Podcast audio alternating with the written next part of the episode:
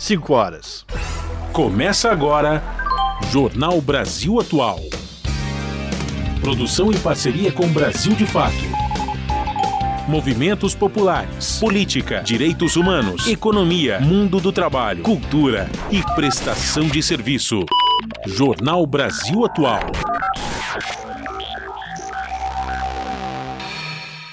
Olá, muito boa tarde. Hoje é quarta-feira, dia 13 de setembro. Eu sou Rafael Garcia, junto com Cosmo Silva, apresentando mais uma edição do Jornal Brasil Atual. E estas são as manchetes de hoje. Presidente Lula nomeia os três novos ministros: André Fufuca, do Esporte, Silvio Costa Filho, Portos e Aeroportos, e Márcio França, para a nova pasta do empreendedorismo, da microempresa e da empresa de pequeno porte. Pesquisa da Federação Brasileira de Bancos mostra que a aprovação do governo Lula alcançou 55%, maior patamar desde o início do ano. Bolsonaro tem previsão de ter alta hospitalar para sexta-feira e depois deve se hospedar no Palácio dos Bandeirantes, a convite do governador de São Paulo, Tarcísio de Freitas. E ele, Tarcísio de Freitas, o governador bolsonarista, vai entregar títulos de propriedade para fazendeiros premiados por invadir terras públicas há mais de 50 anos.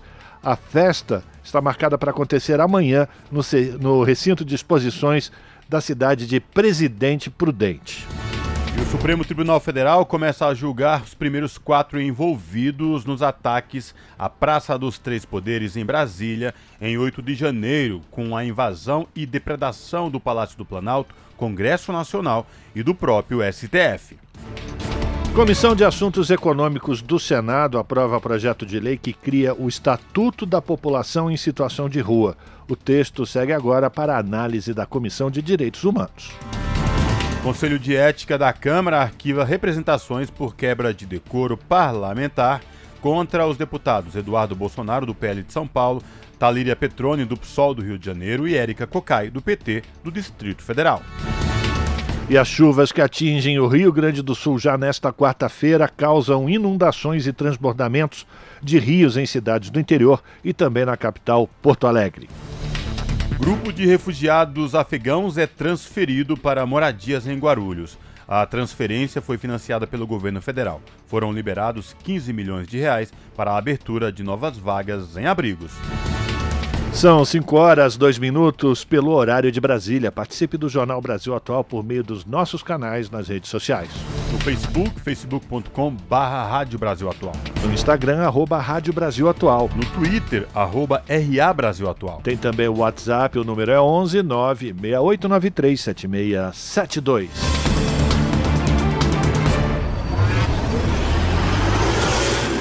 Jornal Brasil Atual, uma parceria com Brasil de Fato. Na Rádio Brasil Atual, tempo e temperatura. A tarde desta quarta-feira aqui na capital paulista é de tempo firme, de sol entre poucas nuvens. Os termômetros marcam 31 graus neste momento. E a umidade relativa do ar está bem abaixo do que o ideal para a saúde, agora 29%. Sem previsão de chuva para hoje, no período da noite e da madrugada, o tempo fica parcialmente nublado e a temperatura na casa dos 20 graus.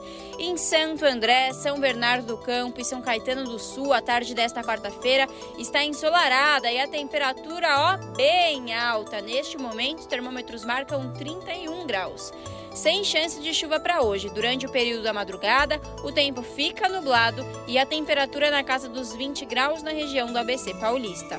A tarde desta quarta-feira, na região de Mogi das Cruzes, é de tempo limpo, pouco nublado. Neste momento, os termômetros marcam 30 graus, sem previsão de chuva para hoje. Na madrugada, a temperatura fica na casa dos 20 graus. E em Sorocaba, a tarde desta quarta-feira também é de tempo ensolarado, os termômetros marcam 32 graus neste momento. Não tem previsão de chuva para hoje em Sorocaba. A madrugada será de tempo nublado e a temperatura fica na casa dos 20 graus. No finalzinho do jornal eu volto para falar como fica o tempo nesta quinta-feira.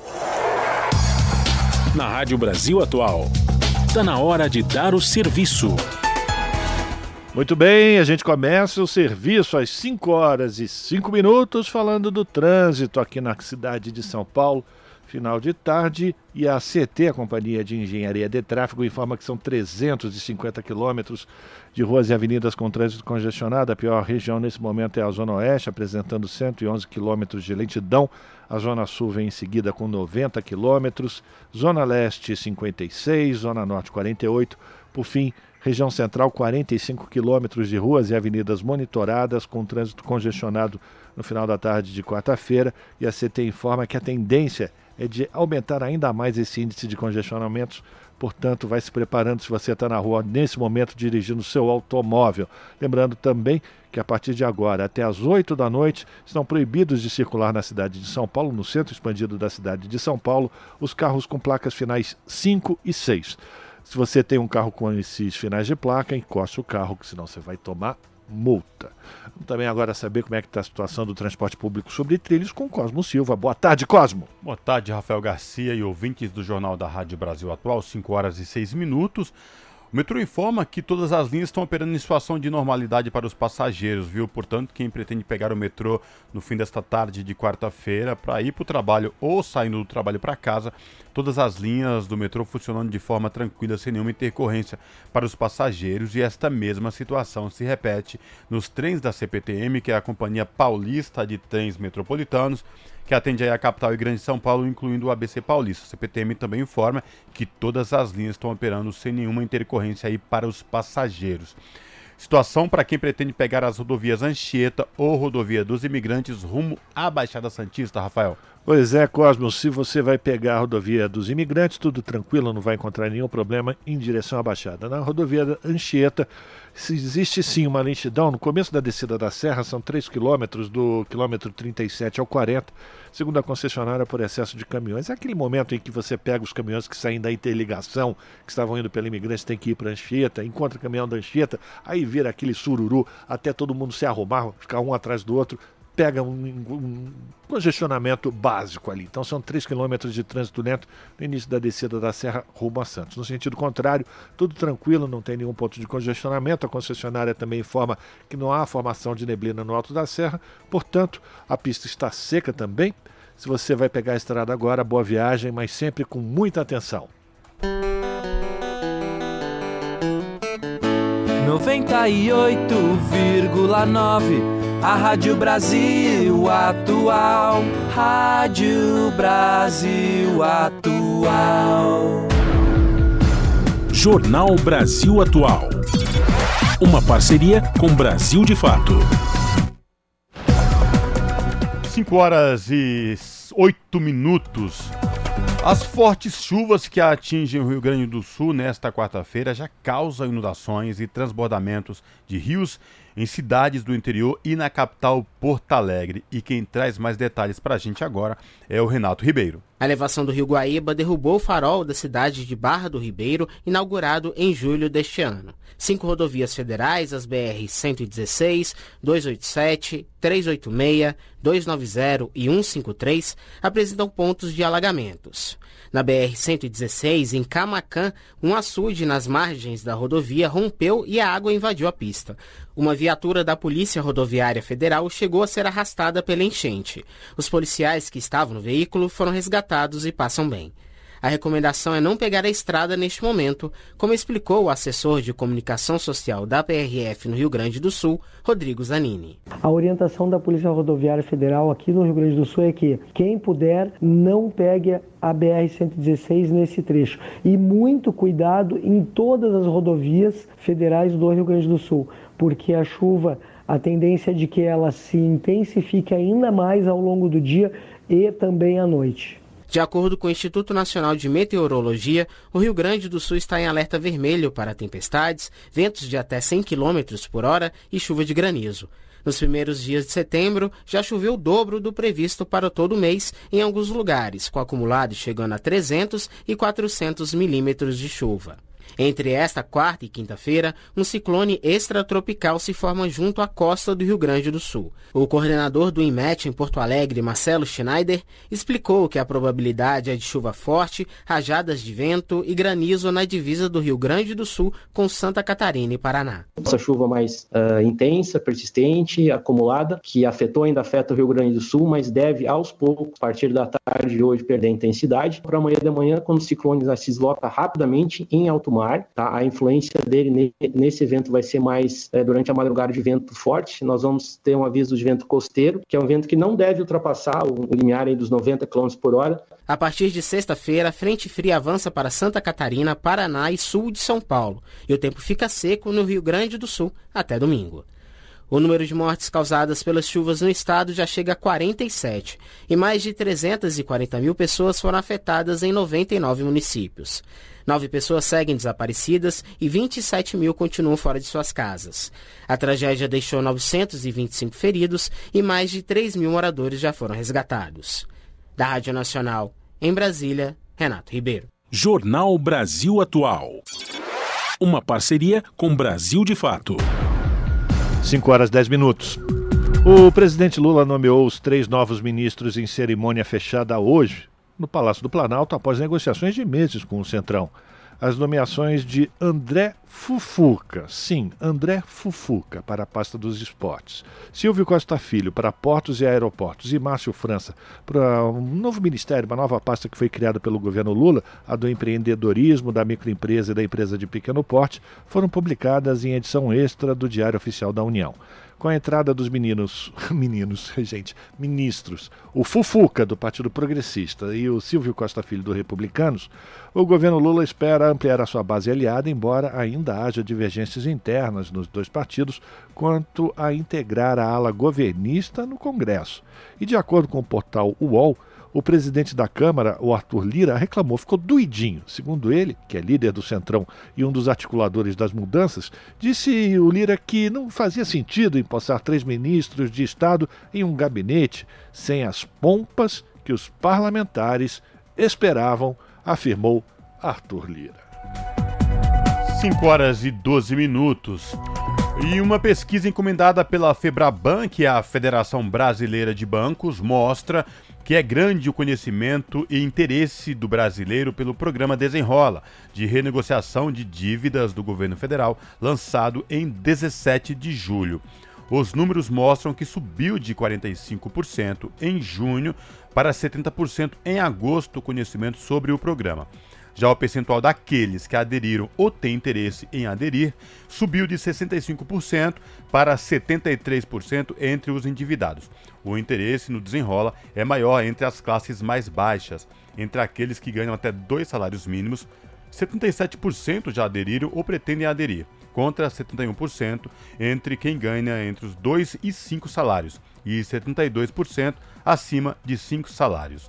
A pesquisa também mostra que o montante dos que acreditam que o Brasil vai melhorar até o fim de 2023 cresceu de 53% em junho para 59% em agosto, maior percentual da série histórica. Sobre o governo Lula, a pesquisa aponta que a aprovação alcançou 55%, maior patamar desde o início do ano. Ao mesmo tempo, houve queda na desaprovação, que chegou a 38% dos entrevistados. 5 horas 3 minutos e a Comissão de Assuntos Econômicos do Senado aprovou o projeto de lei que cria o Estatuto da População em Situação de Rua. Esse texto agora vai seguir para análise de outros senadores, esses da Comissão de Direitos Humanos, e quem vai trazer os detalhes para a gente é a repórter Yara Farias Borges. Inspirado na atuação do padre Júlio Lancelotti com os moradores de rua em São Paulo, o projeto de lei do senador Randolph Rodrigues do Amapá cria o Estatuto da População em Situação de Rua, o Fundo Nacional da População em Situação de Rua e o Comitê Intersetorial de Acompanhamento e Monitoramento. A proposta também criminaliza a aporofobia, que é a discriminação e preconceitos contra pessoas pobres. Entre as medidas, o projeto garante a essas pessoas acesso à alimentação gratuita, água potável, itens de higiene básica e banheiros públicos. São mais de 250 mil moradores de rua em todo o país. A relatora na Comissão de Assuntos Econômicos, senadora Tereza Leitão, do PT pernambucano, lembrou que a situação piorou depois da pandemia de Covid-19. A proposição em exame vem em boa hora, preencher uma importante lacuna no ordenamento jurídico brasileiro. É fundamental e urgente políticas públicas que garantam a dignidade humana das pessoas em situação de rua. Randolph Rodrigues disse que a proposta vai dar dignidade à população de rua. O poder público tem que tomar as medidas necessárias para dar guarida e para acolher as pessoas de rua e, ao mesmo tempo, criminalizar aqueles que detestam pobres, aqueles que ofendem e atacam os pobres. E, sobretudo, homenagear o padre Júlio Lancelotti, que é o verdadeiro autor de todas essas ações em defesa da população de rua, em defesa dos pobres. O projeto agora segue para análise da Comissão de Direitos Humanos. Da Rádio Senado, Yara Farias Borges. São 5 horas e 15 minutos. Conselho de Ética da Câmara dos Deputados arquiva processos contra deputados em discussões durante reuniões na casa.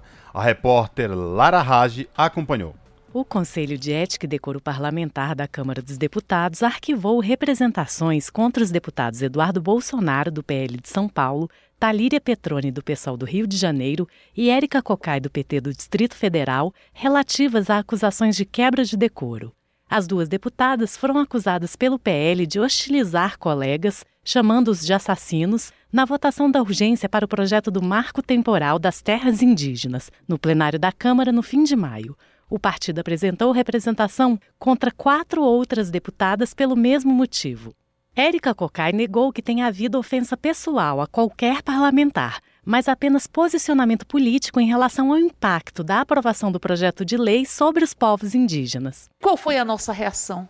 Dizer que esse PL provoca a morte dos povos indígenas. Nós não fizemos nenhuma acusação pessoal. Nós falamos assassinos, assassinos dos povos indígenas. E sabe o que nós falamos isso? Porque é nossa opinião, porque é nossa liberdade de estar colocando que este projeto, ele é um projeto que provoca morte. O relator do processo contra Érica Cocai, deputado Bruno Ganem, do Podemos de São Paulo, disse que não há justa causa para o processo, já que não houve conduta incompatível com decoro parlamentar. O Conselho de Ética aprovou o parecer de Ganem pelo arquivamento do processo contra Cocai e também o parecer do deputado Rafael Simões, do União de Minas Gerais, pelo arquivamento da representação contra a deputada Talília Petroni.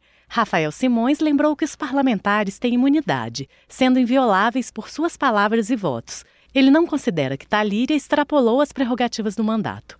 Talíria Petroni disse que as deputadas apenas representaram no debate a posição de seus eleitores. Esse processo faz parte de um processo que atingiu mais cinco deputadas. Juntas, nós somamos um milhão de votos. Esses votos não são nossos, esses votos não pertencem aos parlamentares e às parlamentares dessa casa. Esses votos pertencem ao povo, às mulheres, às indígenas, às faveladas, às pobres, às professoras, ao conjunto de pessoas que apostaram em nossos mandatos para se sentirem representadas aqui. E não se sentirão representadas aqui se nós não pudermos falar. O Conselho de Ética também aprovou o parecer do deputado Josenildo, do PDT do Amapá, pelo arquivamento da representação apresentada pelo PT contra o deputado Eduardo Bolsonaro, por desentendimento com o deputado Marcon, do PT do Rio Grande do Sul, em reunião da Comissão de Trabalho em abril. A confusão começou após Marcon ter questionado a facada contra o ex-presidente Jair Bolsonaro em 2018, afirmando que a facada foi fake. Eduardo Bolsonaro levantou, xingou e ameaçou Marcon. Os dois foram contidos por colegas. O relator entendeu que Eduardo Bolsonaro agiu no calor da emoção e que a representação não deve levar à cassação ou suspensão do mandato. Bolsonaro não compareceu à sessão para fazer sua defesa e a advogada dele, Karina Cufa, justificou a ausência afirmando que o deputado estava em viagem. Da Rádio Câmara de Brasília, Lara Rage. Agora 5 horas e 18 minutos e o Banco Nacional de Desenvolvimento Econômico e Social, BNDES, debateu o crescimento do setor industrial da saúde durante um seminário que aconteceu lá no Rio de Janeiro. Quem vai trazer mais detalhes sobre esse encontro é a repórter Tatiana Alves. O presidente do BNDES, Aloysio Mercadante, afirmou que o Brasil tem tudo para se destacar no complexo econômico industrial da saúde iniciativa criada para fortalecer a produção nacional de insumos, equipamentos médicos e promover a inovação no setor. A declaração foi dada nesta terça-feira no Rio de Janeiro, durante um seminário sobre saúde e soberania. O Brasil tem todas as condições de se destacar no complexo econômico industrial da saúde, principalmente pela presença do SUS e porque nós já temos uma base instalada e somos um país que não tem guerra com nenhum vizinho há, 15 há 150 anos e somos um dos 15 países que tem relação com todos os demais países da ONU, só 15 países no planeta. Então, isso também permite ao Brasil atrair investimentos se nós tivermos competência e iniciativa. Segundo o Mercadante, o setor da saúde no Brasil é responsável por aproximadamente 9,6% do produto interno bruto e por cerca de 8% dos empregos no país. O presidente do BNDES avaliou que um dos caminhos para turbinar o crescimento industrial da saúde é apostar em parcerias. Para isso, Mercadante citou o caso da Embraer, empresa brasileira de aviação. Criada nos anos 90, ela teve o crescimento impulsionado graças à parceria com um banco. A empresa está vivendo uma outra etapa histórica. Mas por que, que ela chegou lá? Porque tinha o banco público, porque tinha política de ciência e tecnologia, porque tinha indução do Estado. Porque são poucos países que conseguiram, só oito países no mundo conseguiram produzir aviões. Então, se nós fazemos avião, por que nós não podemos fazer fármacos de alta complexidade e ter uma indústria de saúde muito mais avançada e inovadora? A Embraer é um bom caminho por onde que nós temos que voar para poder chegar onde nós queremos chegar. Também presente no evento, o secretário de Ciência, Tecnologia, Inovação e Complexo Econômico Industrial do Ministério da Saúde, Carlos Gadelha, propõe políticas públicas ousadas para retomar a indústria nacional gerar empregos e, assim, ajudar a recuperar a saúde no pós-pandemia. Não é um secretário, não é um ministro, não é um presidente de banco. Força política para reconverter o Estado brasileiro para que a economia, a inovação e a tecnologia estejam a serviço da vida. O secretário do Ministério da Saúde também ressaltou a importância de estabelecer objetivos alinhados com as necessidades da população. Temos que nos organizar para produzir localmente, que é o que a vacina está fazendo. É o que a gente já tem nos medicamentos finais, é um bom exemplo. A gente ter uma meta que garanta estabilidade, garantia de acesso e um SUS que não seja vulnerável e dependente. Então a meta é a meta da sociedade, não é a meta o que é possível. Eu só estou dizendo que ela é factível porque nós não estamos num deserto. Então ela é a meta necessária para a gente ter um SUS para valer, para a gente ter um acesso universal para valer no nosso país. E eu digo, é necessário e ao mesmo tempo é possível. Na programação do seminário estão debates sobre o papel do BNDES para o Sistema Único de Saúde e a reorganização das políticas públicas para o setor. A íntegra das mesas e dos temas abordados está disponível no canal do BNDES no YouTube. Da Rádio Nacional no Rio de Janeiro, Tatiana Alves.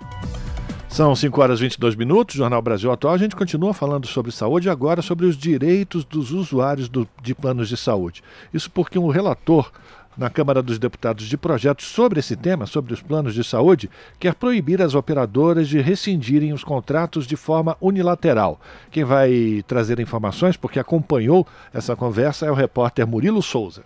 O deputado Duarte, do PSB do Maranhão, relator de cerca de 270 projetos de lei que sugerem alterações na lei dos planos de saúde, anunciou em entrevista coletiva que o texto final, já apresentado por ele à Câmara dos Deputados, pretende proibir as operadoras de planos privados de assistência à saúde de rescindirem unilateralmente os contratos firmados com os beneficiários, a menos que o atraso na mensalidade supere 60 dias consecutivos. Esse projeto ele se tornou ainda mais importante em razão dos últimos acontecimentos, a recusa de atendimento aos consumidores em alta vulnerabilidade. Idosos, pessoas que lutam contra doenças crônicas, pessoas com deficiência, que estão sendo retirados do plano de saúde pelo simples fato de gerar um custo maior.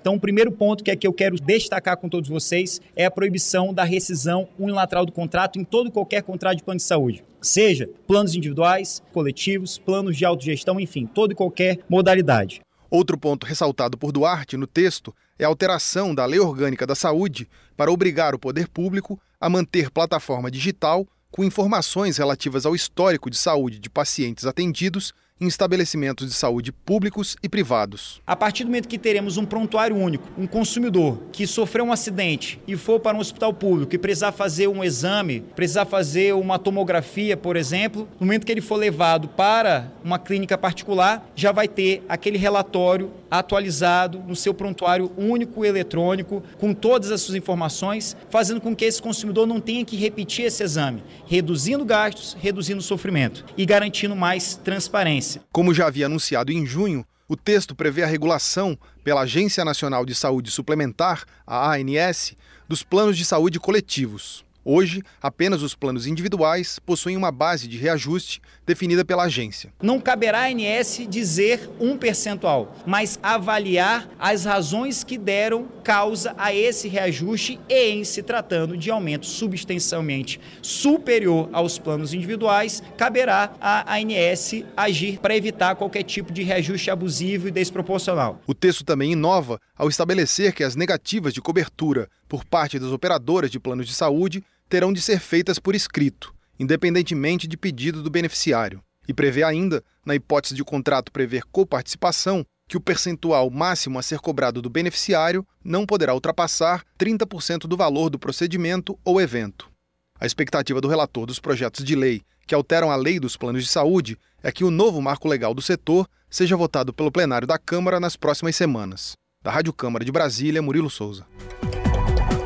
São 5 horas e 26 minutos. Jair Bolsonaro tem previsão de ter alta hospitalar para sexta-feira e depois deve se hospedar no Palácio dos Bandeirantes, a convite do governador de São Paulo, Tarciso de Freitas.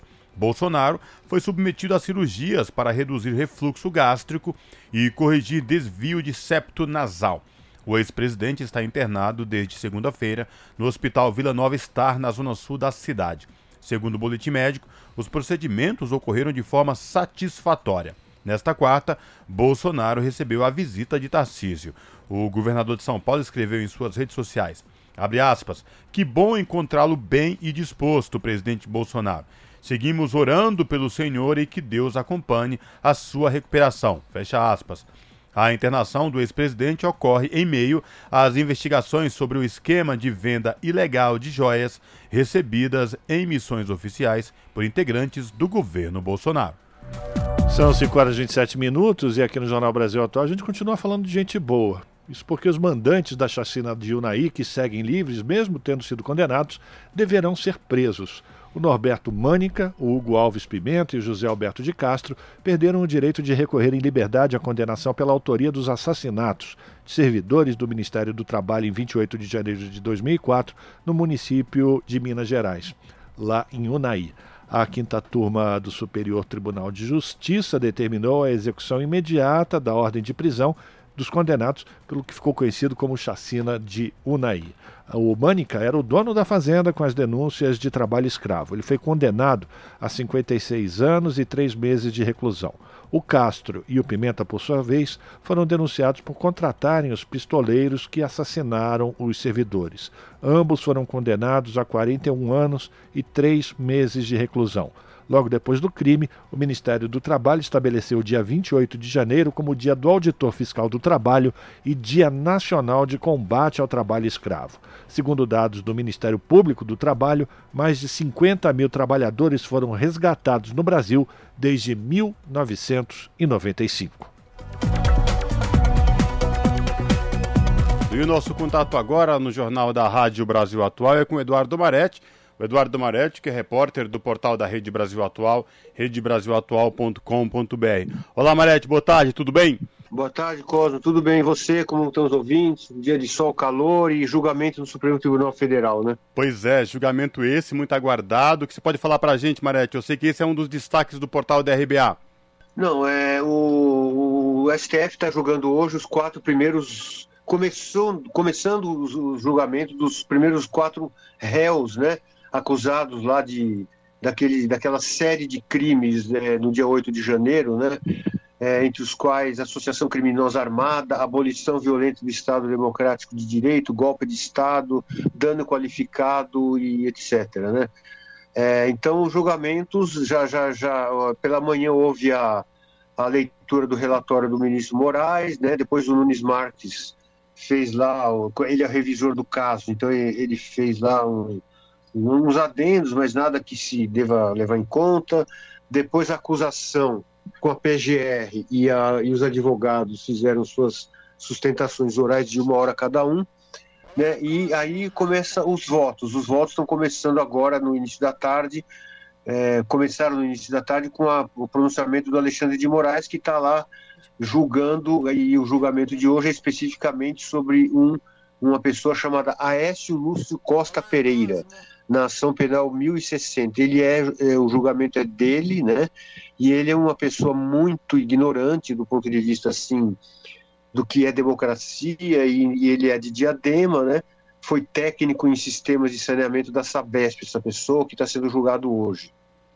Agora, Marete, também havia uma expectativa de um embate entre o, que um dos advogados de um, de um dos réus com o próprio Alexandre de Moraes também, esse, na época, desembargador, que agora virou advogado. Algo que já teve alguma, alguma questão específica entre esse embate ou foi tudo tranquilo no STF? Não, o advogado, o advogado do, do, do desse réu que está ali hoje, né? Curiosamente o nome do réu é Aécio, né? Aécio, uh, Aécio Pereira, Aécio Lúcio Costa Pereira. O advogado de defesa dele, dele falou uma coisa absurda, né? É, precisaria até resgatar aqui o nome dele, mas assim, o advogado disse assim o seguinte: dirigiu seus ministros da, do plenário do STF e falou: os senhores são as pessoas mais odiadas deste país. É, alguém precisa dizer. Então, assim, é um advogado bolsonarista completamente é, é, isso vai virar meme, porque não é possível. O advogado ali está fazendo o papel, ele vai dificultar, né? Vai, vai dificultar uh, a situação do seu próprio cliente, disse, disse ali, corroborando praticamente as ações criminosas, dizendo que, o, que os, os ministros são as pessoas mais odiadas do país. É uma coisa assim realmente digna de, não sei se de, de nota ou de riso, viu, Cosmo, porque é meio absurdo. Mas o Alexandre de Moraes, no voto que ele está proferindo nesse momento, ele, ele, ele, assim, ele falou algumas coisas interessantes assim, é, e fortes, né? Por exemplo, é, ele estava falando a respeito da... É, respondendo às, às defesas dos réus, e, e, e também é desse Aécio, que está sendo julgado hoje, é um, é um técnico da Sabesp, né, que foi, é de Diadema foi preso no dia 8. É, então, muitos os advogados dos réus estão argumentando que os atos, que as pessoas foram lá por atos pacíficos. Veja você. Acontece que, como disse o Alexandre de Moraes, assim, jogavam pedras, pedaços de pau, levavam bolas de gude. Sabe para que, que serve bola de gude, uh, Cosmo, numa situação como essa do, do dia 8? Para derrubar cavalos, a cavalaria, para prejudicar exatamente o é. acesso. Exatamente, eu, não, eu fiquei sabendo disso hoje, né?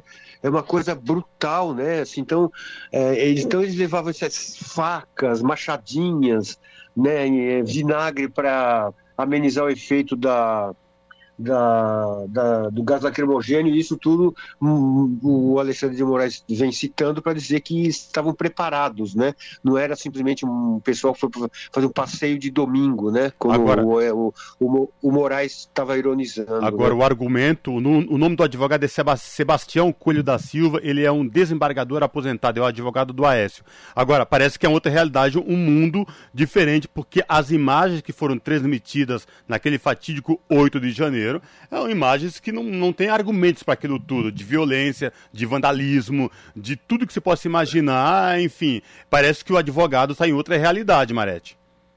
Está em outra realidade, inclusive prejudicando o seu próprio cliente, né? Está atacando os ministros do Supremo Tribunal Federal que foram, como instituição, atacados no dia 8, né? Também, lembrando aqui aos ouvintes. É, e, e, Disse o Moraes uma coisa, uma frase que eu achei forte. Ele falou, ou seja, disse ele, não foi nada pacífico. Não houve nada pacífico, até porque a tentativa de morte da democracia não é pacífica. É um ato violentíssimo o que ocorreu dia 8 de, de janeiro contra o Estado Democrático de Direito. Então, agora a gente fica na expectativa, Cosmo, né, qual será evidentemente, o, Alexandre de Moraes vai condenar, vai votar pela condenação do, réu, e a gente fica na expectativa de qual será o resultado da votação final, para a gente saber quanto tempo essa pessoa, Aécio e os outros ali, vão, vão receber de pena, que pode chegar a 30 anos, né?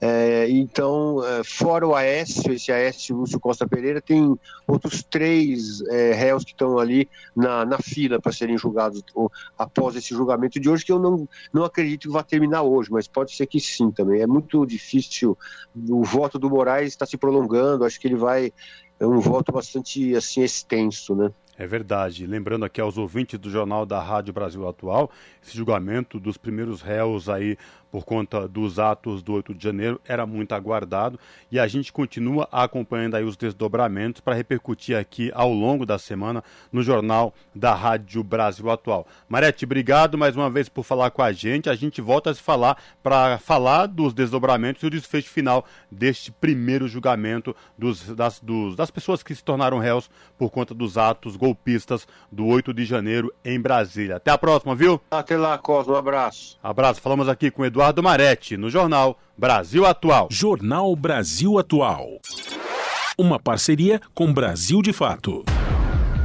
São 5 horas e 35 minutos. Um grupo acusado de fraudar 60 mil pessoas e de lavar 300 milhões de reais foi alvo de operação da Polícia Federal nesta quarta-feira. A Operação Yang ocorreu no Distrito Federal, em Goiás, Santa Catarina, Mato Grosso do Sul, Paraná, Rio Grande do Sul, São Paulo e Espírito Santo. Essa investigação começou em agosto do ano passado a partir de informações de crimes financeiros praticados na Coreia do Sul, nos Estados Unidos, no Brasil e também em outros países. Os policiais apuraram que uma empresa criada por brasileiros causou prejuízos a mais de 60 mil pessoas. Os acusados prometiam lucros incompatíveis com os investimentos que são disponíveis em mercado. Esse grupo criminoso lucrou cerca de 62 milhões de dólares a partir de uma série de fraudes. Após a captação de investimentos das vítimas, os valores eram desviados em favor dos investigados por meio de aplicação em carteiras de criptomoedas e de depósitos relacionados em contas vinculadas e controladas por esses criminosos. São 5 horas e 36 minutos. Governo pode reaver a alíquota de taxação das operadoras de apostas esportivas. A repórter Verônica Lima tem mais detalhes. O imposto pago pelas empresas de apostas esportivas no Brasil pode ficar menor. A tributação de 18% sobre toda a receita obtida com os jogos, menos os prêmios pagos aos apostadores, foi imposta em 2023 por medida provisória e está em discussão na Câmara dos Deputados. Falando à Comissão do Esporte, o assessor especial do Ministério da Fazenda, José Francisco Mansur, disse que o governo aceitaria rever o percentual.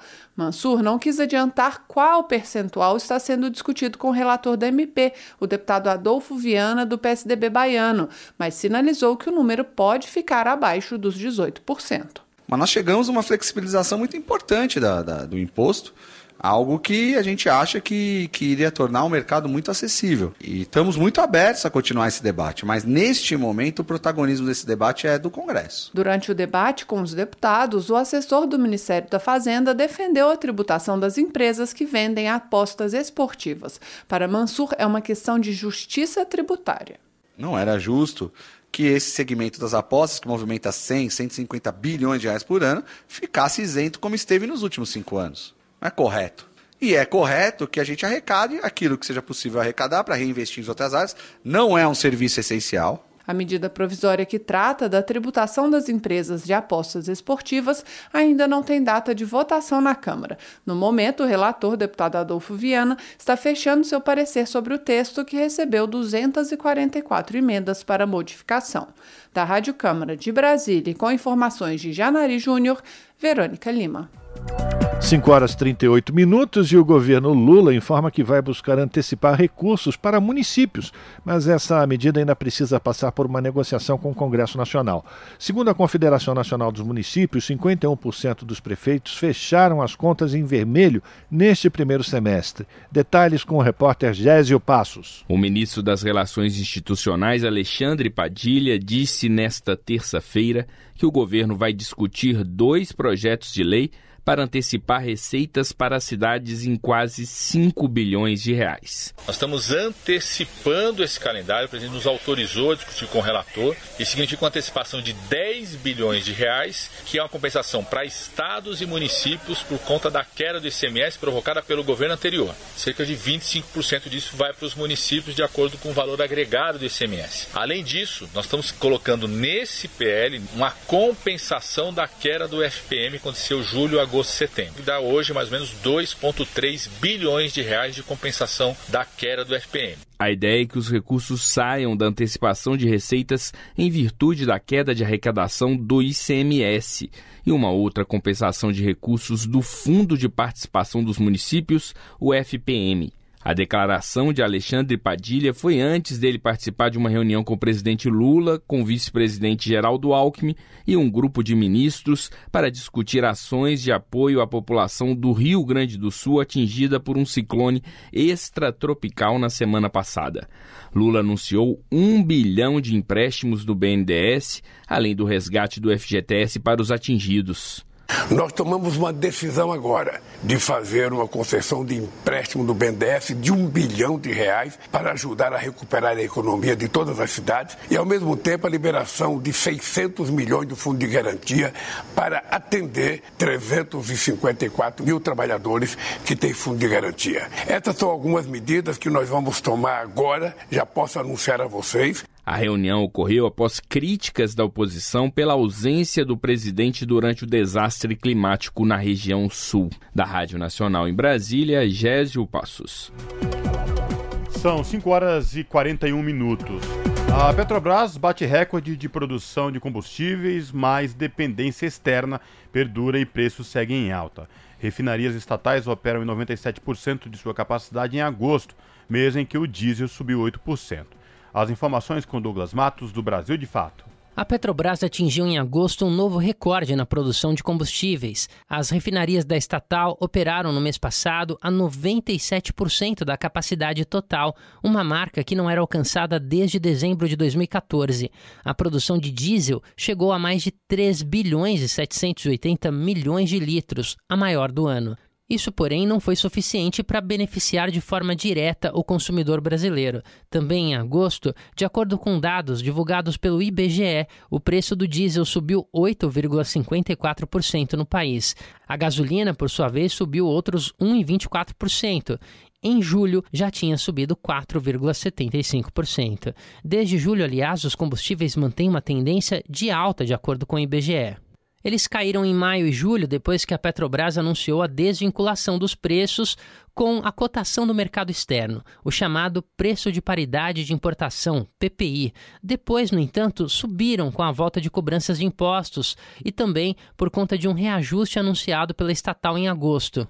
O reajuste na época ocorreu por conta do aumento do preço do petróleo, justamente no mercado internacional, e mostrou que, apesar do fim do PPI, a Petrobras continua levando em conta o mercado internacional para definir os preços. Isso porque, mesmo com a promessa do presidente Lula de abrasileirar, entre aspas, os preços dos combustíveis, o país ainda não é autossuficiente principalmente em diesel. Assim, deve continuar importando combustível até conseguir aumentar a capacidade de refino.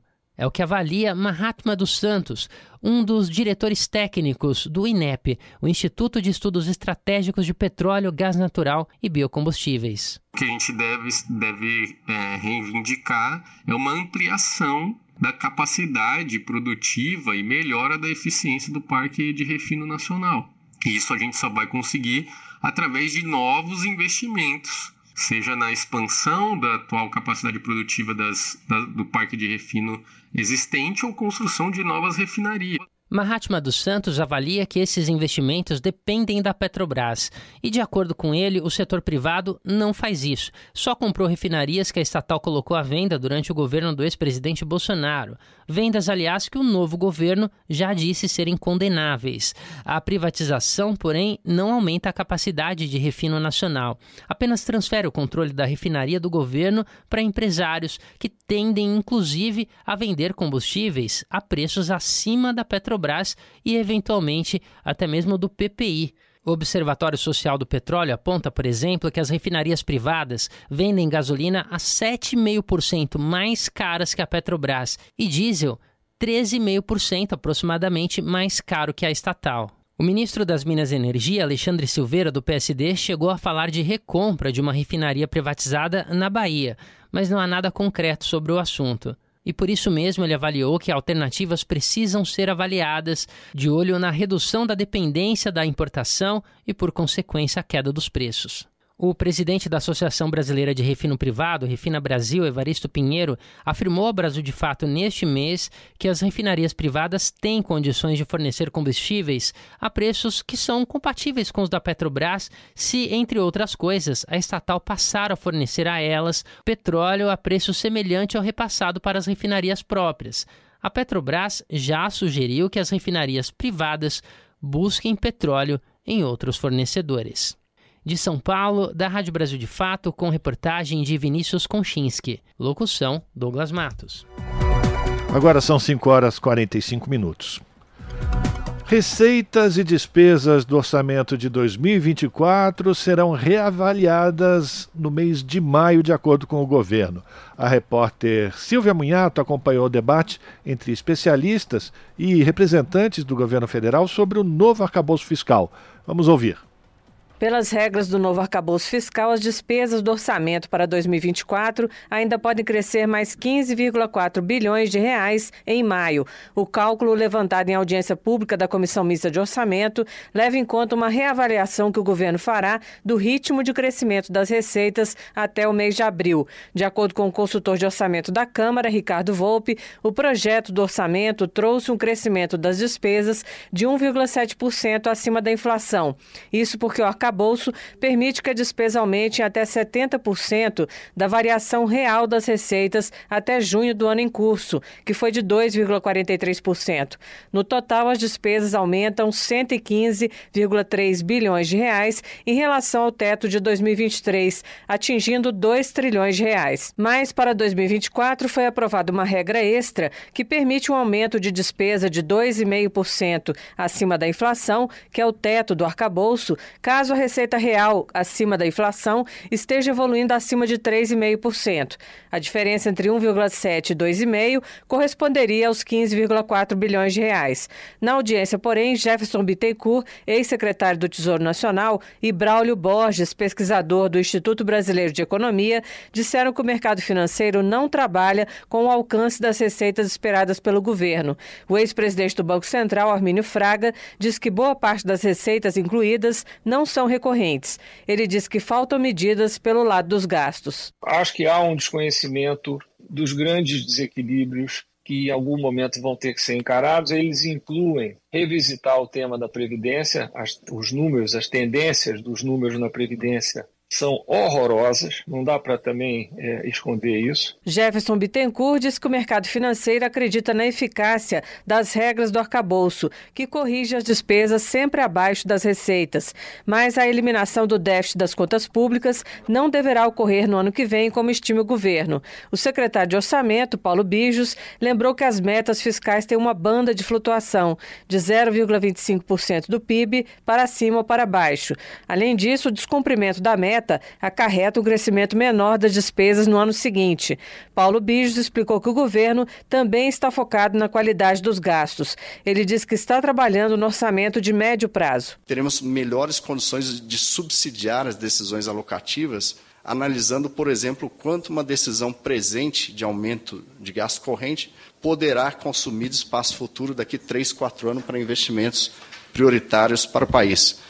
O segundo componente é o da revisão do gasto, no intuito de termos capacidade de oxigenar o ciclo orçamentário anual, rediscutindo a chamada base orçamentária que se carrega de um ano para outro inercial e acriticamente. Para o deputado Bom Gás, do PT do Rio Grande do Sul, o Congresso aprova muitas renúncias fiscais e depois desconfia da obtenção das metas. Esta casa vota renúncia e exige do governo equilíbrio e não quer votar os projetos que o governo está apresentando para nós, uma vez na vida, termos justiça tributária no país. Então isso é uma contradição dessa casa. O consultor Ricardo Volpe mostrou que o espaço para cortes no orçamento ficou menor com o arcabouço, porque ele retornou com os pisos constitucionais da saúde e da educação. Segundo ele, os pisos abrangem cerca de 60 bilhões de reais das despesas discricionárias, enquanto o funcionamento mínimo da máquina pública precisa de mais 60 bilhões.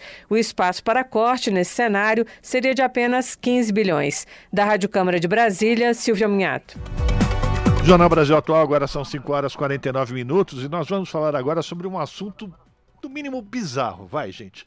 O governo do bolsonarista Tarcísio de Freitas vai entregar amanhã e vai fazer uma grande festa lá na cidade de Presidente Prudente para entrega de títulos de uma reforma agrária. Só que, gente, é ao contrário. Ele vai dar títulos de propriedade para fazendeiros que estão sendo pro, é, é, premiados por invadir mansa e pacificamente terras públicas há mais de 50 anos. E, inclusive, numa matéria que é exclusiva da repórter Cida de Oliveira da Rede Brasil Atual, foi descoberto que uma dessas fazendas vai ser entregue por um desembargador por apenas 10% do valor de mercado. Sobre esse assunto, nós conversamos agora no Jornal Brasil Atual com o deputado estadual Simão Pedro, do Partido dos Trabalhadores, que também é membro das comissões de Habitação, Desenvolvimento Urbano e de Esportes da Assembleia Legislativa de São Paulo. Deputado, muito boa tarde, bem-vindo ao Jornal Brasil Atual. Está me ouvindo bem? Estou te ouvindo sim, você me ouve? Sim, é o Rafael que está falando com você, deputado. Muito obrigado pela sua participação, junto comigo, Cosmo Silva. Obrigado, Rafael. Um abraço para o senhor, deputado. Mas vamos saber, então, qual é a avaliação da bancada do Partido dos Trabalhadores, a sua avaliação sobre esse descalabro. Em vez de você, o governo do estado de São Paulo, disponibilizar terras para assentamentos de trabalhadores rurais, ele prefere entregar a preço de banana terras que foram invadidas há muitos anos por esses, digamos assim, é, empresários do agronegócio a preço de, que, nesse caso, por exemplo, 10% do valor de mercado. Como é que a gente pode, de que maneira a gente avalia uma situação como essa, deputado? Olha, isso é um descalabro, assim, que absurdo, porque o governador Serra, em 2007, 2008, tentou fazer isso a Naquele, naquela época eu fui líder aqui da bancada, é, nós não permitimos, né? É, ele está fazendo uma reforma agrária para os ricos, para os grandes fazendeiros, né? Com terra pública, com terra devoluta que deveria ser utilizado segundo a Constituição, segundo a lei de terras, que é uma lei que foi feita até pelos militares, né, ali nos anos de 65, 66, é, que eh, determina que terras públicas é, têm que cumprir é, função social, é, por exemplo, para preservação ambiental, para assentamentos, né? E essa coisa da regularização fundiária é um dos últimos itens, né? É, então, o Tarcísio deu continuidade a um compromisso que o Rodrigo Garcia e o Dória, ex-governadores, tinham feito ao exigir aprovação dessa lei aqui na Assembleia o ano passado, e agora o, o, o Tarcísio está acelerando né, os processos para entregar o mais rápido possível e marcou para o dia 14, amanhã, a entrega dos primeiros títulos lá. Né? Nós, da bancada do Partido dos Trabalhadores, é, solicitamos ao, à direção nacional do PT que entrasse com ação direta de inconstitucionalidade no Supremo, Supremo recebeu a, a, a DI, né, que a gente chama, Ação Direta de Inconstitucionalidade, é, caiu com a Carmen Lúcia para ser a relatora. É, a Carmen Lúcia solicitou pareceres da Procuradoria-Geral da República, que deu um parecer contrário a essa lei, dizendo que ela é inconstitucional. A Advocacia Geral da União também é, deu um parecer contrário. A gente esperava que a relatora colocasse em votação no início de agosto, ela não fez, embora tenha prometido para mim, para o ministro Paulo Teixeira, para o deputado Suplicy, para a ouvidora agrária, que no início de agosto ela colocaria o voto dela para eh, os demais também eh, poderem votar, e até agora não fez, embora a gente já alertou o Supremo, já pedimos uma liminar, porque é um, uma lei inconstitucional. A começar é, pelo vício de iniciativa. Uma lei dessa tinha que ser é, iniciada pelo Executivo e foi feita aqui pelo, pelo Parlamento.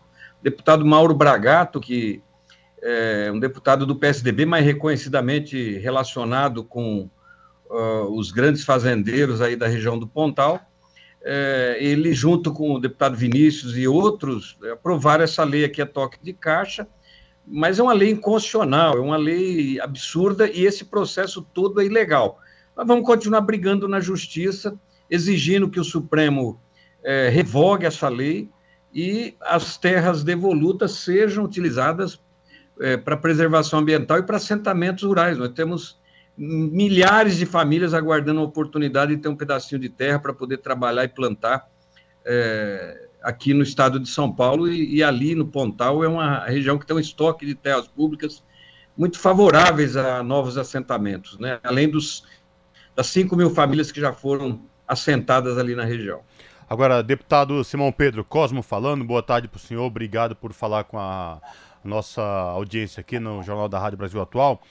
Um outro aspecto também que chama muita atenção, deputado Simão Pedro, é que entre os beneficiários aí há um desembargador que vai se beneficiar desta lei aí do estado de São Paulo. Um, tanto quanto é, imoral, vendo que um desembargador também está envolvido aí com esse projeto tão polêmico de terras devolutas no estado de São Paulo, né? Não, é um, é um, um absurdo. São famílias que é, pretensamente compraram essas áreas há 30, 40, 50 anos, de forma ilegal, né? A gente chama isso de grilagem, né? É, e, e, aí se descobriu que essa primeira área a ser vendida pelo Tarcísio e, e ele vai conceder o título amanhã é para um desembargador. A gente não sabia disso, mas a, a, a rede a rede Brasil atual é, o, o, Jornal Brasil de Fato mostrou é, que essa, essa área é de uma, de uma família famosa ali na região do, do Pontal do Paranapanema, né? É, eles têm propriedades ali em toda essa região, é a família do Rainho, né? E, e Manuel Rainho, né, que foi ex-prefeito lá, me parece que de Venceslau, e dentro dessa família tem um desembargador do Estado, que eu estou tentando me lembrar o nome dele aqui, é, o que torna assim mais deputado. bizarra deputado é, e absurda essa essa decisão dessa lei ilegal inconstitucional né? o deputado o desembargador o nome dele é, é Spencer Almeida, Almeida Ferreira, Ferreira, né? Eu achei aqui. Isso isso mesmo. É um absurdo é, é bom a gente sabe que muitas famílias das classes mais ricas aqui, é, uma das, das, da, das coisas que fazem no processo de educação dos filhos é formar em direito para se tornarem juízes, para defender o capital, defender a propriedade, né? E, e, e, bom, é que essa lei não passou aqui pelo Tribunal de Justiça, né? É, é seria difícil eles derrubarem, né? Porque a gente sabe do, dessa ligação do tribunal com o governo do estado, mas é, nós, como nós consideramos que ela é inconstitucional, nós recorremos ao Supremo, que é a instância correta para decidir se essa lei é, deve ser é, derrubada ou se ela deve ser implementada. No nosso, no nosso entendimento, ela deve ser declarada inconstitucional e, nesse sentido, esses atos aqui do ITESP, do governo do Estado, devem ser anulados, né? Mas vamos continuar aguardando é, o parecer da ministra Carmen Lúcia é, e dos demais ministros para que tornem nulos esses processos, né? Pois é, a gente... e, e essas terras sejam utilizadas para finalidade correta, que é a reforma agrária. A gente está conversando com o deputado estadual Simão Pedro, e a minha pergunta, deputado, iria exatamente nesse sentido. Porque uma das afirmações, uma das justificativas do governo de Tarcísio de Freitas é que, com a aprovação desse, dessa lei, isso traria segurança jurídica para esses empresários do setor do agronegócio. Mas, na verdade, pelo que o senhor está falando, com a judicialização dessa decisão, a, a, eles continuam não tendo nenhuma segurança jurídica que vão ser ainda proprietários definitivos dessas terras né? Sim, é, é, há mil outras formas de, de, se fazer essa segurança. Por exemplo, o governador é, Franco Montoro, o governador Mário Covas, o, o Alckmin, o próprio José Serra, né? é, é, como que nos seus governos o ITESP agia em relação às terras devolutas que estavam ocupadas por fazendeiros que reivindicavam a sua propriedade, né? E então o Estado entrava na justiça, os processos eram muito demorados, então havia-se uma, se estabeleceu uma proposta. O, o, por exemplo, você pegava uma área de uma fazenda é, e se acordava ali na justiça que metade ou a parte dessa fazenda ia ser destinada para assentamentos. Foi assim que se, se assentaram as 5 mil famílias nas dezenas de assentamentos que tem ali no Pontal.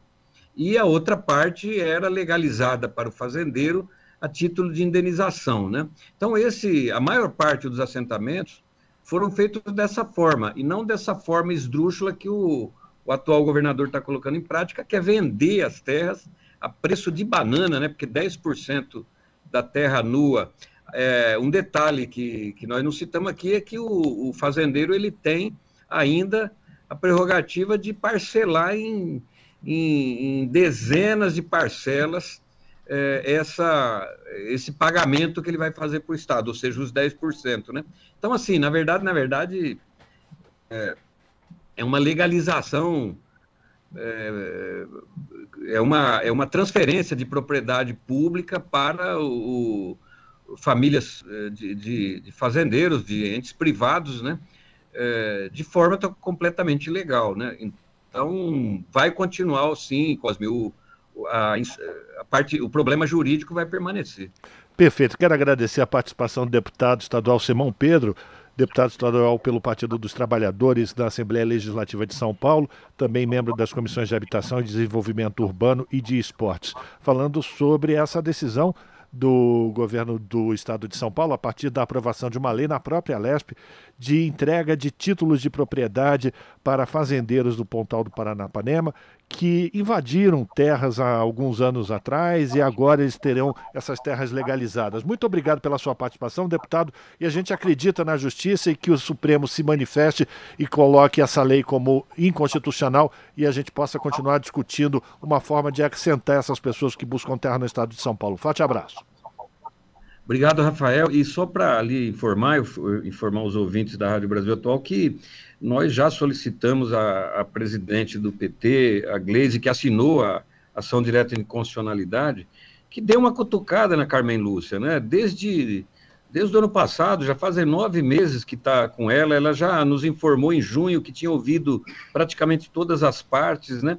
A gente não entende essa demora e por que, que ela não colocou em prática que, é, aquilo que ela nos, nos, informou. Eu fui lá com o deputado Suplicy, com Paulo Teixeira, né? Também avisamos o deputado Paulo Teixeira, que é ministro, que tem interesse, né, é, pela própria pasta de, de assentar novas famílias, é, até às vezes até em, em, em, conjunto com os governos do estado, no caso aqui o governo do estado de São Paulo, para que dê, assim, no bom sentido, uma cutucada na ministra, porque que até agora ela não deu o seu voto e colocou em votação é, esse essa DIN, porque senão o governo do estado quer criar um fato consumado, né?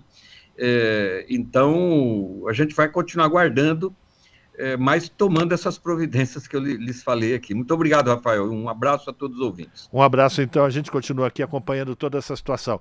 Conversamos com o deputado Simão Pedro, aqui no Jornal Brasil Atual. Rádio Brasil Atual. Para sugestões e comentários, entre em contato conosco por e-mail redação@jornalbrasilatual.com.br ou WhatsApp DDD 11 96893 7672. Acompanhe a nossa programação também pelo site redebrasilatual.com.br.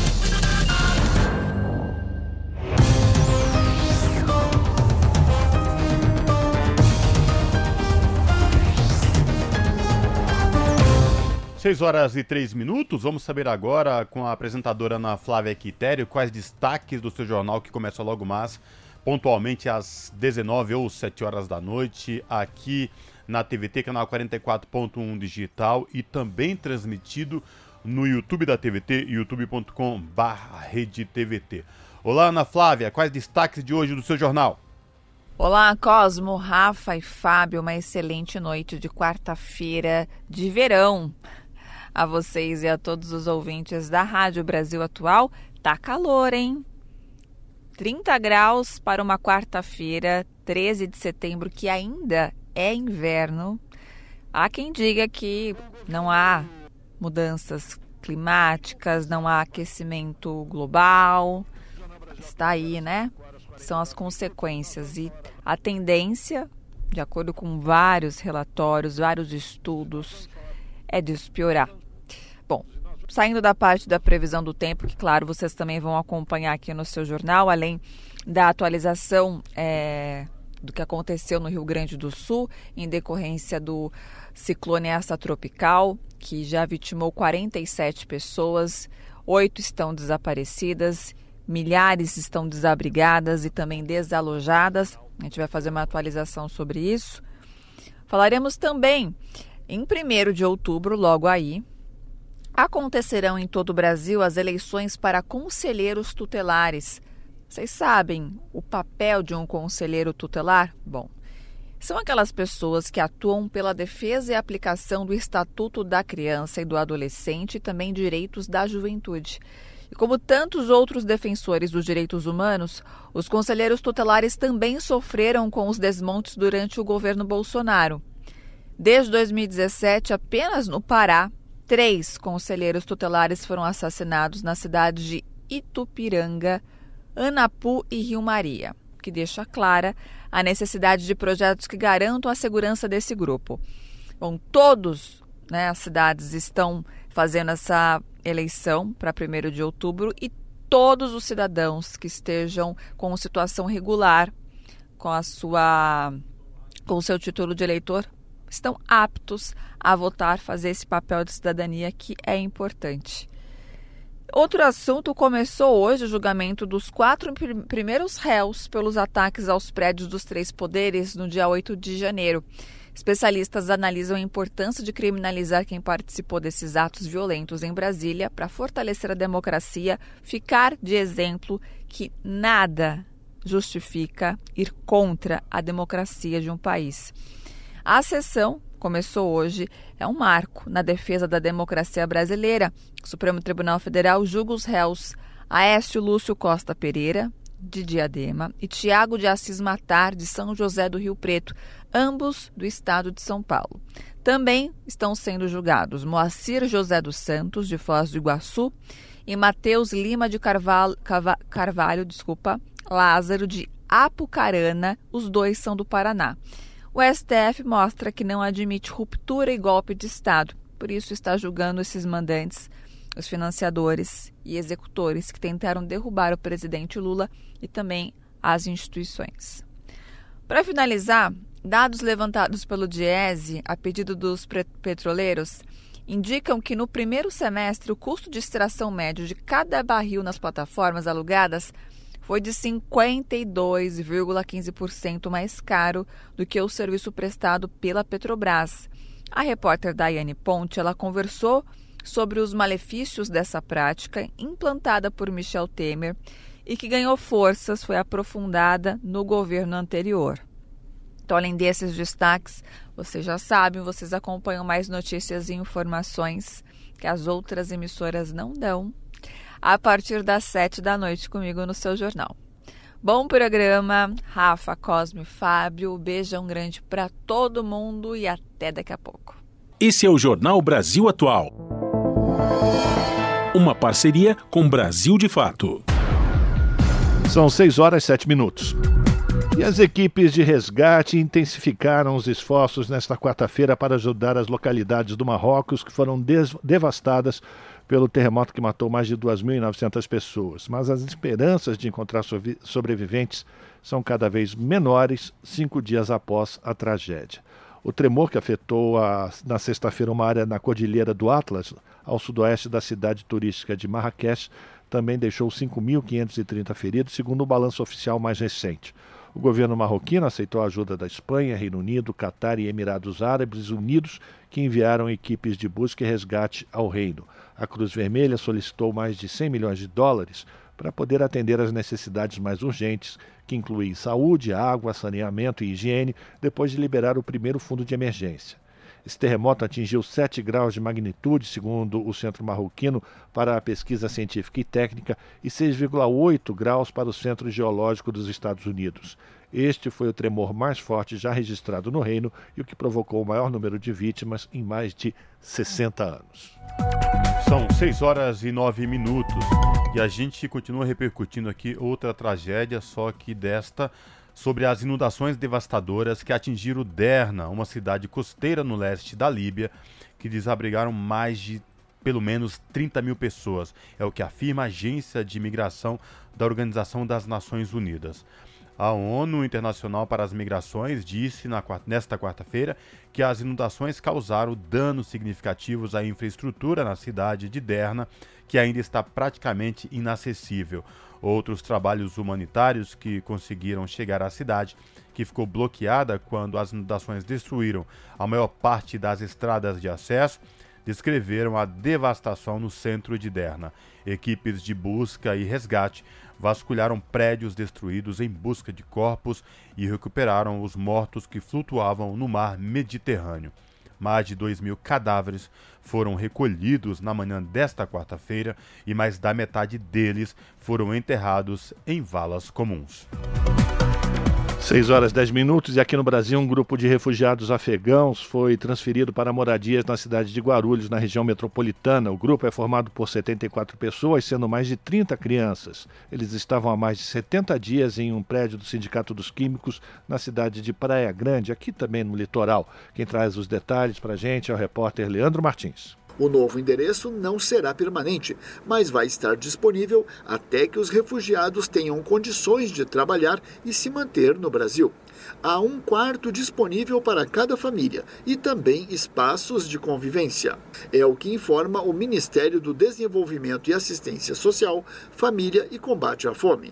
Paulo Illes, coordenador-geral de Política Migratória do Departamento de Migrações da Secretaria Nacional de Justiça, comenta as vantagens da mudança para os cidadãos afegãos. As crianças vão poder ir para a escola, vai ter uma OBS referenciada e também tem um céu que está ao lado, menos de mil metros desse novo equipamento, que é um espaço onde eles poderão fazer a, a recreação. A transferência para a Grande São Paulo foi financiada pelo governo federal. Foram liberados 15 milhões de reais para a abertura de novas vagas em abrigos. O dinheiro vai ser utilizado também para financiar outras 150 vagas em um abrigo em Franco da Rocha, que será destinado aos próximos afegãos que chegarem a Guarulhos. O local deve ficar pronto em um mês. O apoio financeiro do governo federal para a acolhida dos afegãos vem sendo pedido pela Prefeitura de Guarulhos há vários meses. A gestão do município alega que não consegue arcar sozinha com os custos dos refugiados, que chegam constantemente pelo Aeroporto Internacional de São Paulo. Da Rádio Nacional em São Paulo, Leandro Martins. Você está ouvindo? Jornal Brasil Atual. Uma parceria com Brasil de Fato. São 6 horas e 12 minutos.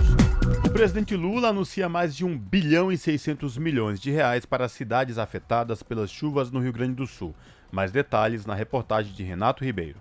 Mais de 1 bilhão e 600 milhões de reais serão liberados para ajudar a população afetada pelas fortes chuvas no Rio Grande do Sul. O dinheiro será usado para ações de recuperação da região do Vale do Taquari. O anúncio foi feito na noite desta terça-feira pelo presidente Lula após reunião com ministros. Essas são algumas medidas que nós vamos tomar agora e, ao mesmo tempo, nós vamos continuar acompanhando, porque está chovendo ainda. Certamente nós vamos ter muito mais informações e, na medida que for acontecendo as coisas, nós vamos tomando as decisões. O que eu posso garantir ao povo do Rio Grande do Sul, ao povo da região que foi prejudicada pela chuva, que o governo federal não faltará no atendimento das necessidades do povo da região. Desse valor, um bilhão será liberado via linha de crédito do BNDES para ajudar a recuperar a economia das cidades afetadas. E outros 600 milhões do FGTS serão liberados para mais de 350 mil trabalhadores da região que têm recursos no fundo de garantia. Os recursos anunciados se somam aos 740 milhões divulgados no último domingo pelo vice-presidente Geraldo Alckmin quando visitou o estado. e já chega a 47 o número de mortes causadas pelas chuvas no Rio Grande do Sul. O estado está agora em alerta vermelho com a chegada de uma frente fria prevista pelo Instituto Nacional de Meteorologia. Além disso, são mais de 340 mil pessoas afetadas em 98 municípios. Nove pessoas seguem desaparecidas e 25 mil continuam fora de suas casas. A tragédia deixou 925 feridos e, até o momento, mais de 3 mil moradores foram resgatados. Da Rádio Nacional, em Brasília, Renato Ribeiro. São 6 horas e 14 minutos. O Senado aprova o uso de recursos de multas ambientais na prevenção de calamidades. O texto segue agora para a sanção do presidente Lula. Da Rádio Senado, quem traz os detalhes é o Pedro Pincer. O Senado aprovou o projeto de lei do deputado Gilson Daniel, do Podemos do Espírito Santo, que destina parte da arrecadação com multas e infrações por crimes ambientais ao Fundo Nacional para Calamidades Públicas, Proteção e Defesa Civil, o FUNCAP. De acordo com o texto, o fundo deve receber 5% dos recursos financeiros obtidos com o pagamento de multas por crimes e infrações ambientais e o mesmo percentual dos recursos provenientes de acordos judiciais e extrajudiciais de reparação de danos socioambientais. Além disso, os fundos estaduais e municipais criados para apoiar ações de prevenção de desastres naturais e de recuperação de áreas atingidas devem receber 5% dos recursos gerados por acordos judiciais e extrajudiciais de reparação de danos ambientais que couberem ao respectivo ente. O senador Carlos Viana, do Podemos de Minas Gerais, que relatou a proposta na Comissão de Meio Ambiente, ressaltou a importância da iniciativa. Prevenção é o conceito e a palavra que nós precisamos aplicar no Brasil quando falamos de desastres naturais. Infelizmente, boa parte da nossa cultura pública, política, ela preza mais o luto depois da tragédia do que treinar equipes, equipar a defesa civil, trazer conceitos, muitas vezes em áreas urbanas urbanas e aglomerados e vilas com treinamento de voluntários, radares meteorológicos. Relator na Comissão de Assuntos Econômicos, o senador Rodrigo Cunha, do Podemos de Alagoas, destacou que as medidas de prevenção são cada vez mais urgentes. Então, quantos outros problemas podem ser evitados ainda daqui para frente? Mas para isso precisa de recursos e nós aqui estamos demonstrando um caminho para isso. Então, o Senado contribui bastante para evitar problemas sérios para frente para a nossa população, seja um turista, seja a população que já sofre com enchentes. O texto segue agora para a sanção presidencial. Da Rádio Senado, Pedro Pincer. São 6 horas e 16 minutos. Foi criado nesta quarta-feira o Comitê Interministerial de Desintrusão de Terras Indígenas, como objetivo de garantir aos povos originários o direito ao usufruto exclusivo de seus territórios. O colegiado, criado em abril, que atuava de forma consultiva, deu lugar a um comitê com maior capacidade deliberativa. Entre as medidas previstas estão, inclusive, a elaboração de planos de desintrusão, que é a liberação das terras ocupadas por não indígenas, e a colaboração com autoridades policiais e trabalho de inteligência no enfrentamento às atividades criminosas nas terras indígenas. O comitê interministerial será coordenado pelo Ministério dos Povos Indígenas. Você está ouvindo? Jornal Brasil Atual. Uma parceria com Brasil de Fato. São 6 horas e 17 minutos. Câmara dos Deputados comemora os 50 anos do Programa Nacional de Imunizações. A repórter Carla Alessandra acompanhou a solenidade. O Programa Nacional de Imunizações existe há 50 anos e atualmente conta com 45 vacinas para todas as faixas etárias. Responsável pela erradicação de doenças como varíola e poliomielite, o PNI é um exemplo mundial na vacinação gratuita. Para marcar os 50 anos do programa, a Frente Parlamentar em Defesa da Vacina realizou uma solenidade na Câmara dos Deputados. O evento contou com a participação da ministra da Saúde, Nízia Trindade, que destacou que o aumento da cobertura vacinal tem que ser um esforço conjunto entre o Poder Legislativo, o Poder Executivo e toda a sociedade. O movimento nacional pela vacinação não tem dona, não tem dono. Não é do Ministério da Saúde, é da sociedade. Né? Vacina e democracia caminham juntas. Lembrando que a 17ª Conferência Nacional de Saúde, entre as suas resoluções destacou a importância do aumento da cobertura vacinal no Brasil e dessa atuação conjunta de governo federal, de estados e de municípios para que atinjamos esse objetivo. De acordo com o Observatório da Atenção Primária à Saúde da Associação Civil Sem Fins Lucrativos Humane, de 2001 a 2015, a média nacional de cobertura vacinal se manteve sempre acima de 70%, mas em 2016 diminuiu para 59,9% e vem caindo desde então atingindo 52,1% em 2021. A ministra da Saúde informou que os primeiros dados coletados pela Secretaria da Saúde Digital mostram que a cobertura de vacinação contra HPV aumentou em 80% do ano passado para cá e a de meningite teve um aumento de 100% reflexo da implementação do movimento nacional pela vacinação no início do ano. O presidente da frente, deputado Dorinaldo Malafaia, do PDT do Amapá, afirmou que as campanhas de vacinação e de conscientização da população precisam ser intensificadas para que as vacinas possam continuar protegendo vidas. E no parlamento, retomar um debate sobre a necessidade da cultura vacinal. Parlamentar, os 513 deputados, são fundamentais no processo de orientação e educação em saúde pública. Não é possível, por exemplo, que o parlamento não se engaje nesse processo de retomada da cobertura vacinal. Lamentavelmente, nós temos quedas na vacinação, porque, infelizmente, nós temos, desde o processo da Covid, um movimento antivacina que está hoje é, dificultando que as pessoas sejam protegidas. O médico Drauzio Varela e o youtuber Felipe Neto, embaixadores do movimento pela vacinação, participaram virtualmente da solenidade, que contou ainda com a vacinação das pessoas presentes que quisessem completar seus cartões de vacinação. Da Rádio Câmara de Brasília, Carla Alessandra. Te aproxega, vivente. Comece agora o Alimento é Saúde.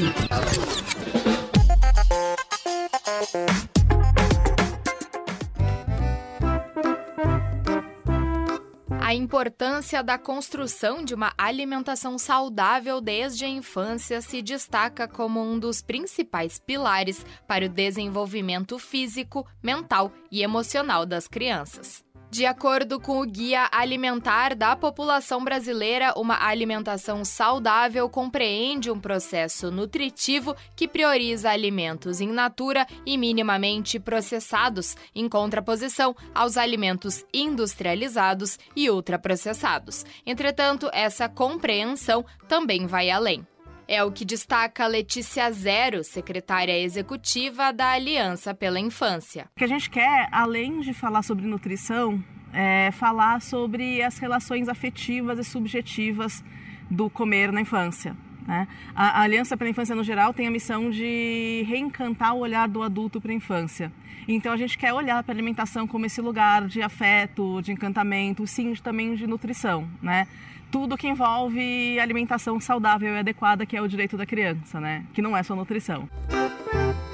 Letícia afirma que o conceito de alimentação saudável deve ser considerado a partir de um sistema alimentar. A alimentação saudável não é apenas aquela alimentação que é, nutre o nosso corpo com os nutrientes uh, que a gente precisa.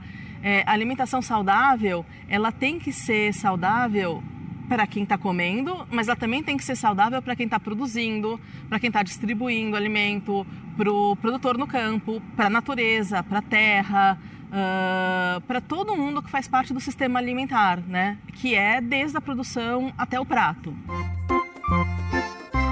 A compreensão expressa por Letícia também enxerga as crianças como sujeitos políticos na sociedade, entendendo que comer é um ato político. E as crianças fazem parte desse existir político. Elas também são seres políticos no mundo, porque elas estão construindo a maneira delas de se relacionar com o mundo. Existir para a criança é, é lúdico. A gente costuma, fazendo um paralelo aqui entre comer e brincar, que é super importante. Brincar é, é, a coisa mais importante da vida da criança, porque é a linguagem dela no que ela se relaciona com o mundo. Quando ela está na brincadeira, mas quando ela está, por exemplo, ajudando o pai e a mãe a fazer um bolo na cozinha.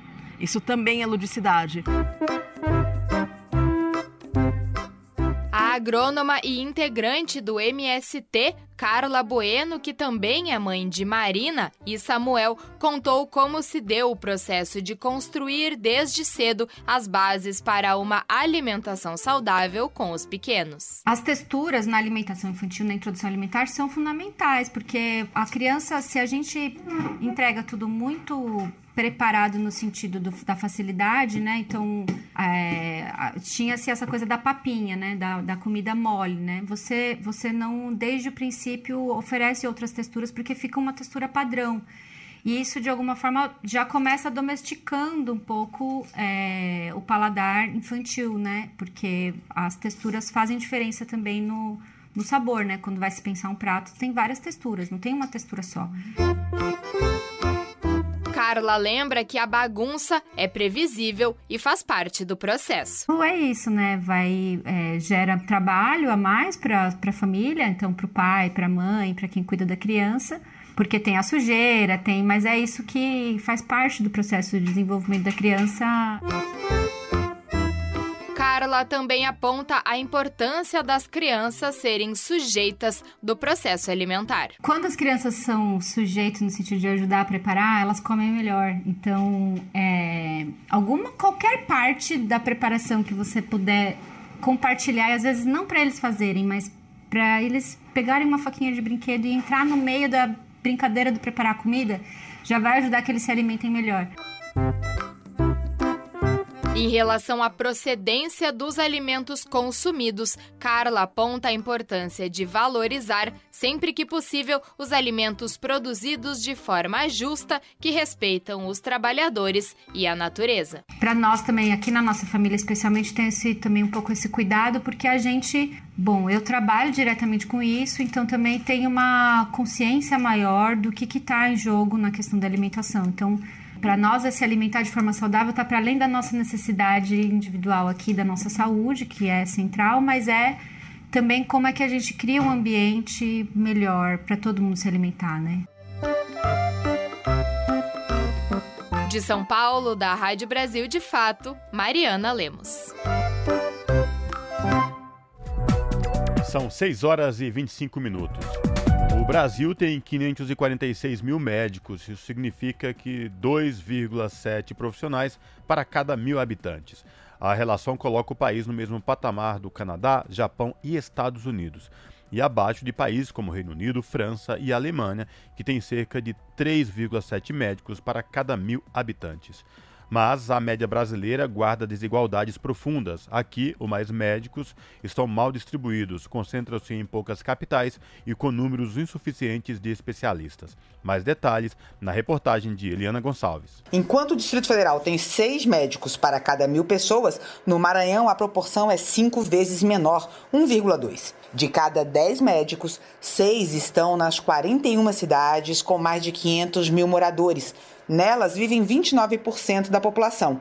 Já as cidades menores, de até 20 mil habitantes, onde vivem 16% dos brasileiros, têm menos de 3% dos médicos. Olhando para as especialidades, os problemas se aprofundam. No Pará, por exemplo, a taxa de cirurgiões por 100 mil habitantes é seis vezes menor que no DF.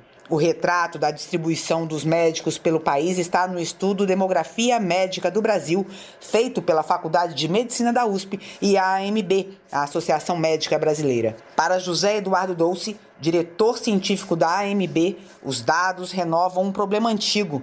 Para ele, a solução passa por políticas que garantam a estrutura dos serviços de saúde e a valorização dos profissionais. O problema continua exatamente o mesmo, nem aumentou, nem diminuiu. O que existe é uma política errada dos governos, não necessariamente deste atual, mas dos governos de 20 anos para cá, que insistem em tentar tapar o sol com a peneira, para que a gente consiga resolver o problema da distribuição de médicos no Brasil, seja do ponto de vista uh, do generalista, seja do ponto de vista da atenção básica, nós temos que criar a carreira nacional do médico. Da mesma maneira que nós temos promotor, juiz, delegado, procurador, por que, que não tem a carreira do médico? A AMB já tinha lançado no começo do ano outro estudo sobre a demografia médica no país, mas o levantamento foi atualizado pelo censo do IBGE. Da Rádio Nacional em São Paulo, Eliane Gonçalves.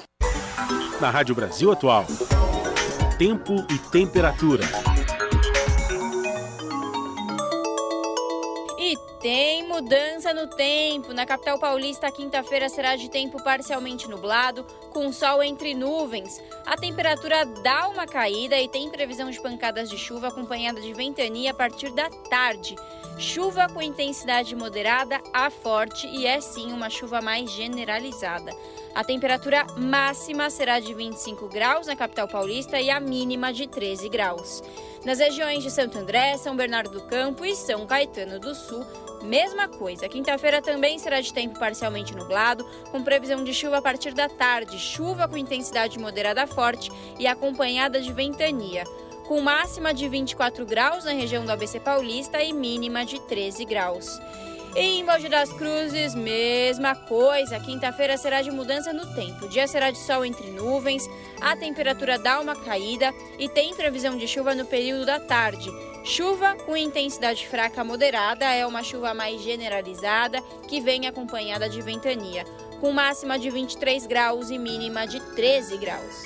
E em Sorocaba, nada diferente. A quinta-feira será de tempo parcialmente nublado, a temperatura cai comparada com o começo da semana e tem previsão de pancadas de chuva com intensidade moderada a forte. Essa chuva vem acompanhada de raios e ventos fortes. A máxima na região de Sorocaba será de 25 graus e a mínima de 14 graus. Larissa Borer, Rádio Brasil Atual. Termina aqui mais uma edição do Jornal Brasil Atual, que teve a apresentação de Cosmo Silva e Rafael Garcia, nos trabalhos técnicos Fábio Balbini. Você fica agora com Papo com Zé Trajano, na sequência o seu jornal na TVT. A gente volta amanhã, a partir das 5 da tarde. Tchau!